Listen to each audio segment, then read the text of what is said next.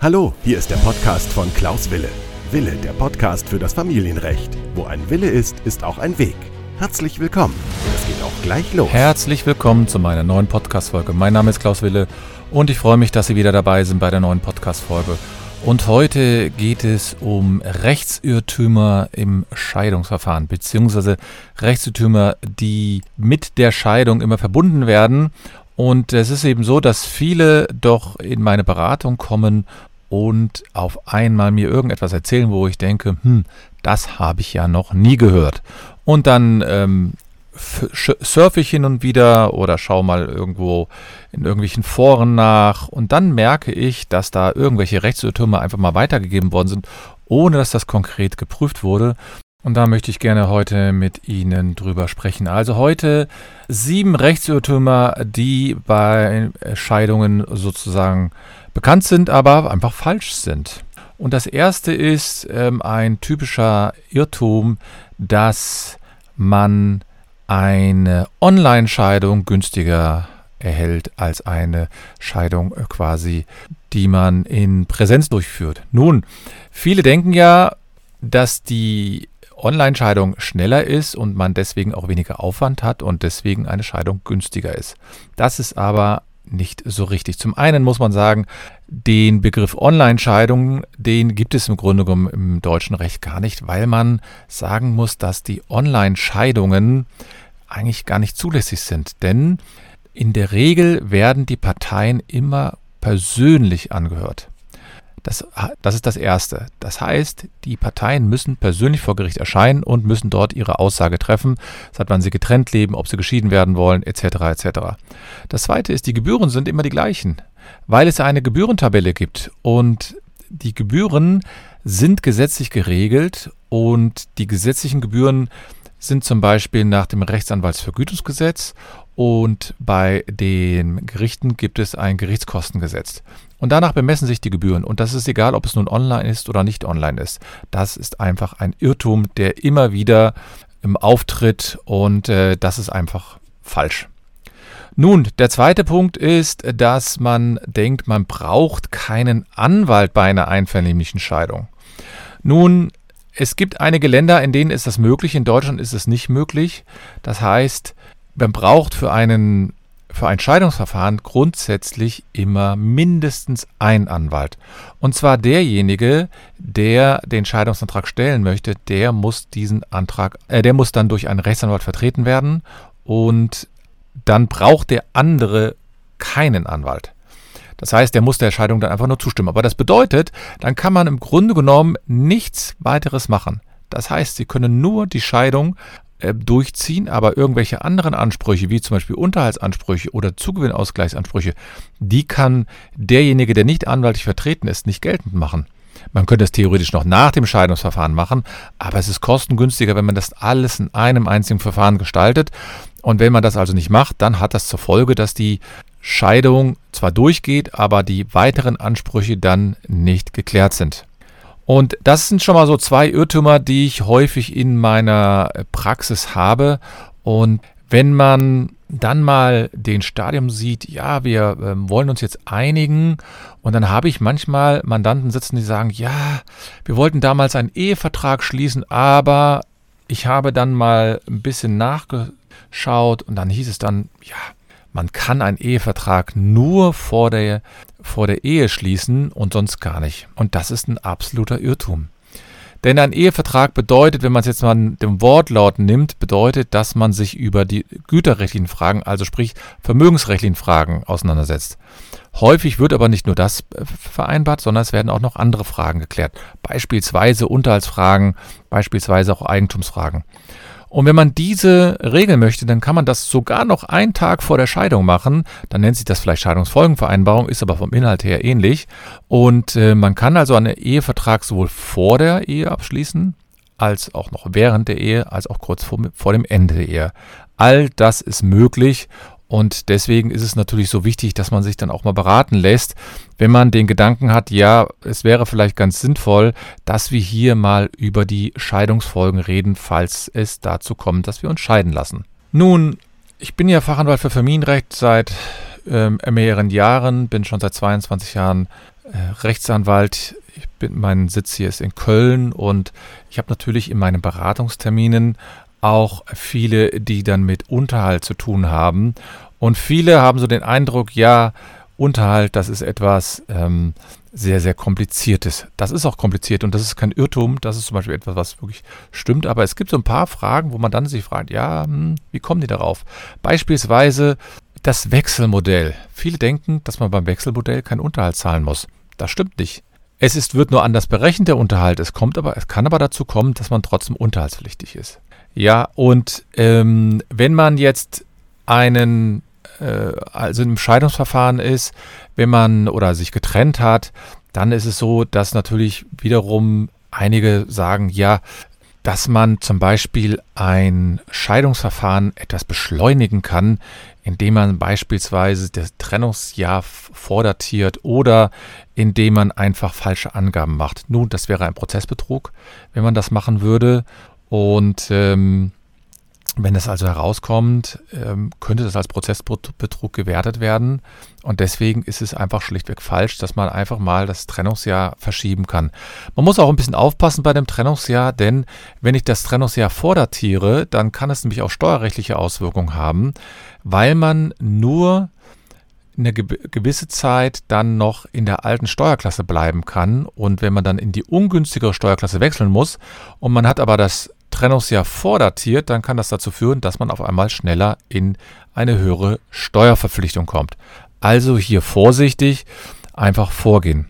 Nun, in meinen Beratungsgesprächen mache ich es so, dass ich ein bisschen immer was Allgemeines erzähle, aber die Mandanten sollen natürlich sehr, sehr viel fragen, sollen ihre Fragen loswerden.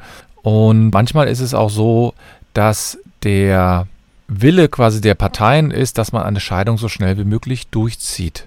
Und dann kommen einige auf die Ideen und sagen, ja, lass uns doch die Rentenansprüche einfach ausgleichen. Ja, wir verzichten einfach gegenseitig darauf. Und der Irrtum ist, dass man das einfach ohne Notar machen kann. Man kann das vereinbaren, aber man muss dann vorher immer zum Notar gehen. Und deswegen ist es so ganz wichtig, dass Sie diese Formvorschrift auch einhalten, weil sonst ist der, ist der Ausschluss unwirksam und das hat zur Folge, dass die Scheidung ganz normal durchgeführt werden muss.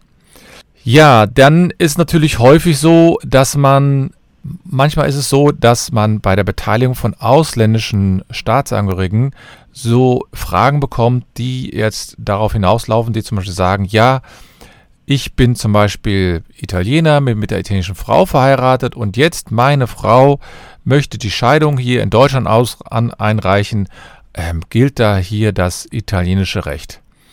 Und ähm, dazu muss man sagen, dass das europäische Recht hier mittlerweile sehr viel vereinheitlicht hat und dass die Staatsangehörigkeit im Grunde genommen kaum eine Rolle spielt und es spielt auch im Grunde genommen auch keine Rolle, ähm, wo die Ehe geschlossen worden ist. Zumindest für das Scheidungsverfahren ist es so, es hängt grundsätzlich davon ab, wo die Menschen gelebt haben. Das heißt, die Scheidung muss nicht dort erfolgen, wo man die Ehe geschlossen hat, sondern die Scheidung muss erfolgen, im Grunde genommen, dort, wo man in den letzten mindestens sechs bis zwölf Monaten die Ehe geführt hat. Und dann kann es also sein, dass ich zum Beispiel, wenn ich in Italien gelebt hätte und ich würde jetzt nach Deutschland kommen und würde jetzt zwei Jahre leben, dann würde das Scheidungsverfahren nach deutschem Recht durchgeführt. Selbst wenn ich in Italien die Heirat äh, geschlossen habe. Man kann sowas aber auch vereinbaren, welche, äh, welches Recht an Anwendung findet oder wo man dann das Verfahren einleitet. Aber letztlich geht es ja darum, dass Sie, wenn Sie jetzt keine Vereinbarung getroffen haben, dass Sie dann die Sicherheit haben, dass dort, wo Sie hauptsächlich gelebt haben, in den letzten zwölf Monaten in der Regel, dass Sie dort auch das Scheidungsverfahren einleiten können. Das weiß dann hoffentlich auch Ihr Anwalt, denn das ist nicht ganz einfach äh, zu wissen, weil nicht jeder sich mit dem internationalen Familienrecht auskennt. Und wenn Sie jetzt sagen, ja, ich möchte klären lassen, wohin die, äh, also wo die Kinder leben, dann muss man auch immer wiederum sagen, es ist ein absoluter Irrtum zu denken, dass die Kinder immer bei der Mutter landen. Das ist natürlich häufig der Eindruck deswegen, weil die Kinder häufiger auch betreut worden sind. Aber es steht nirgendwo im Gesetz, dass die Kinder hauptsächlich bei den Müttern leben. Viele Väter übersehen eben manchmal, wenn sie, diesen, wenn sie sich darüber beschweren, dass die Mütter sich während des, der Ehezeit sehr viel um die Kinder gekümmert haben, vielleicht ihre Arbeitszeiten auch dementsprechend reduziert haben. Und jetzt auf einmal sagen sie, oh, ich möchte jetzt gern die Kinder ähm, zu mir nehmen. Und dann wundern sie sich, dass ein Gericht sagt, nee, das geht nicht, weil eigentlich die Mutter bisher die Betreuungsaufgaben übernommen hat und das auch weiterhin machen soll. Deswegen, es gibt kein, es gibt keine, kein Gesetz, in dem steht, dass die Mutter immer die Kinder bekommt oder auch immer das Sorgerecht bekommt.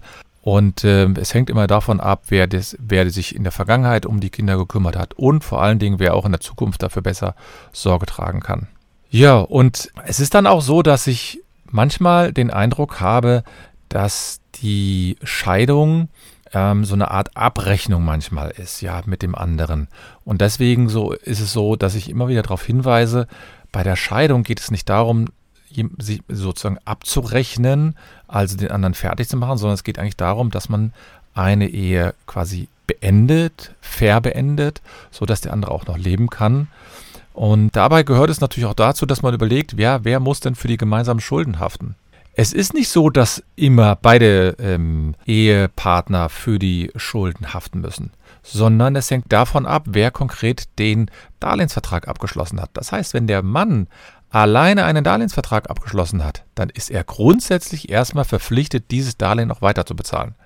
Und da muss die Mutter oder die Frau überhaupt nichts beitragen. Das kann natürlich sein, dass die Beträge dann im Rahmen der Unterhaltsberechnung Berücksichtigung finden, und zwar als Abzugsposten, aber die das Darlehen zahlen, muss häufig dann auch derjenige, der das hier im Grunde genommen eingegangen ist.